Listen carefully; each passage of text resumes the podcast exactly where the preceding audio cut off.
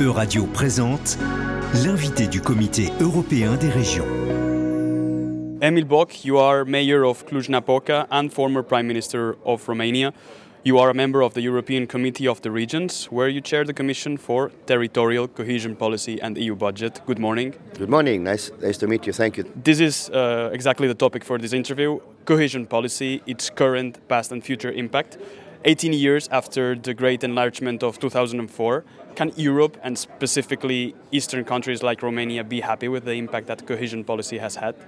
I would uh, say what the World Bank said uh, in a report that um, the cohesion policy, defined as a convergence machine, succeeded to bring the highest standards of living in the entire world based on what is happening in the European Union. So what I want to say that this convergence machine mechanism, as uh, it is called cohesion policy, it's a model for the entire world, not just for the European Union. So now coming back to the Eastern Europe, of course, Romania entered in the European Union in 2007.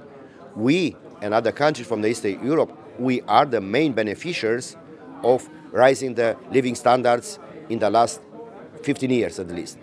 And from now on, what my message is to continue because new challenges are in front of us.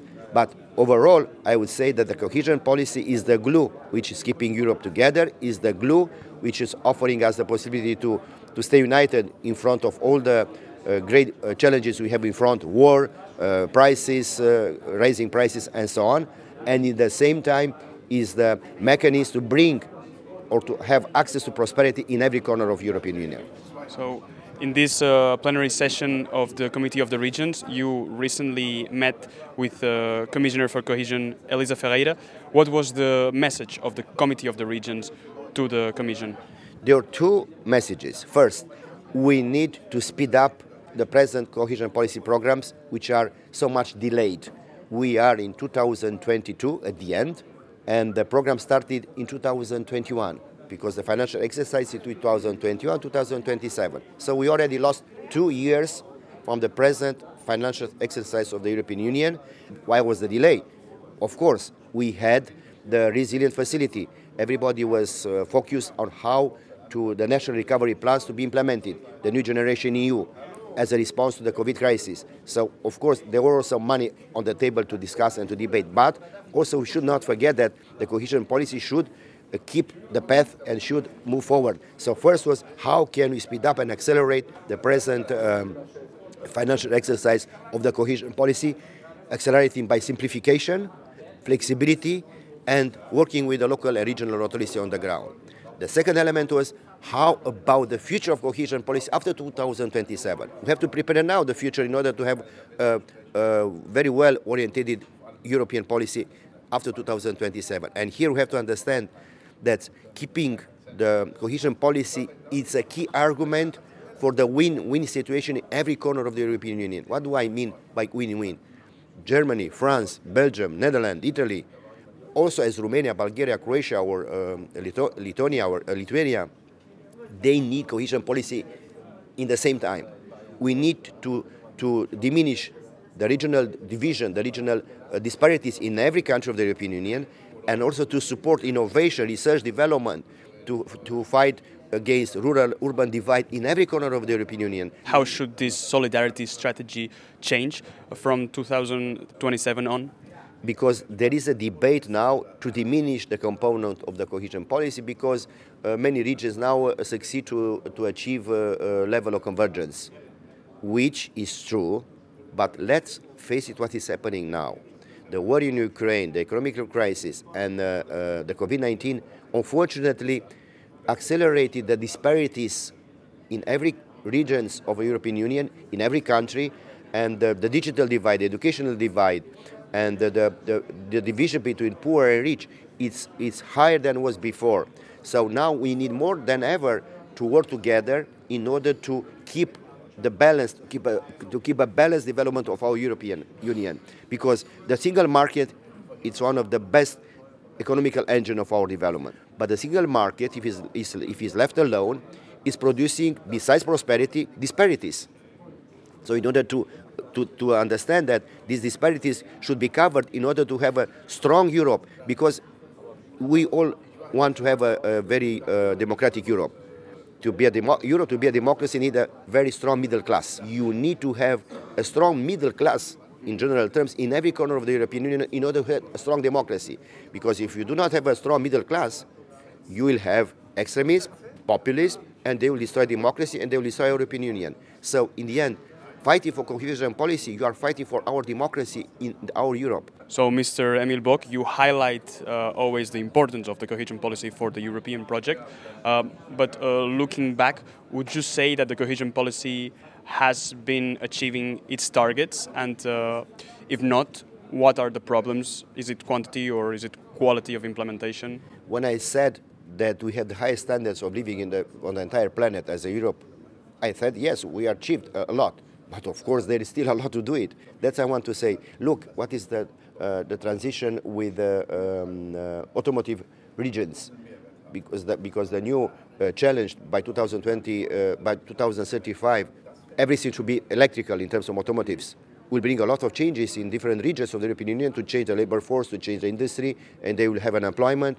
We need just a transition fund, which is the cohesion policy. So in Germany, in, in France, in Belgium, in order to move from uh, the, the, present engine of the cars to electrical engines, you need to have cohesion policy, you need just transition fund in order to help industry and the people not to lose their jobs and to support the economy. It's exactly with moving to climate neutral cities, to renewable energies. You need you need just transition fund here for the coal, uh, coal regions everywhere in Europe, in Germany, in Poland, in Romania. So we have to understand moving ahead with climate neutral cities, climate neutral Europe, uh, moving towards renewable energies, these aspects provide new disparities because there are new challenges. And if you die with your cohesion policy, our Europe will disappear because uh, it, when, when the disparities are getting uh, bigger, you are not going to have any more Europe. The point is settled. The, the, the, cohesion policy is very important, has been very important, it's very important That's for right. the future.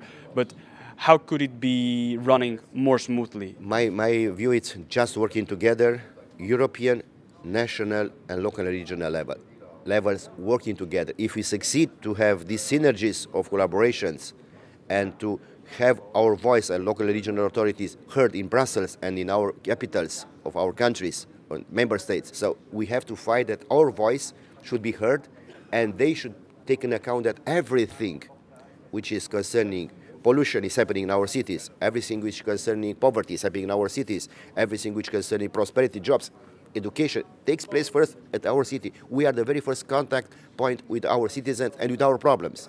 So if you, do, if you lose the contact with the local regional authorities, you lose the capacity to, to implement better and quicker all the policies of the European Union, and especially the cohesion policy. That, that's our message. Do you think there is enough awareness in the level of citizens or even in the level of local and regional authorities about the potential benefits and the opportunities of cohesion policy? Of course, if I'm talking to my citizens, cohesion policy, cohesion policy, some will understand, some will say, let me alone, I have a lot of problems. You have to explain to the people in more concrete terms which are affecting their lives in concrete. So I'm telling to them, look, you have a, a, the problem with the bill uh, of energy in your block of flats. With Europe, with European money, we can diminish 40% the cost of the bill because we are, we are rehabilitating the block of flats with European money. So next month you are not going to pay 100 you are going to pay just 60 euros. That ma is making the difference on the ground for the real people, showing examples how European projects are working, how the European money are helping him, or in the, in the exactly in, uh, in, um, for poor people who are affected now by the rising prices of the energy. Europe should be present there to have a mechanism of compensation for the most vulnerable. Europe should be present there to show Otherwise, the extremists and populists will take the lead. They have no solutions, but they have a voice, and that's all. No solutions. And of course, last but not least, to show to the to the business uh, environment, because let's be honest, the best social policy is the job, offering and keeping the jobs. And we have to, to help the business environment in order to survive in this period of crisis. And here, the support for SMEs, small and medium enterprises, is the key because they are offering the, the highest number of jobs in, in our Europe. So direct uh, support for the businesses is one of concrete result of our cohesion policy. Emil Boc, Mayor of Cluj-Napoca, thank you very much for being with us. Thank you so much, and keep in mind always what uh, uh, Jean Monnet said at the beginning of Europe, mieux vaut se disputer autour d'une table que sur une champ de bataille. C'était l'invité de la rédaction d'Euradio. Retrouvez dès maintenant les podcasts de la rédaction sur euradio.fr.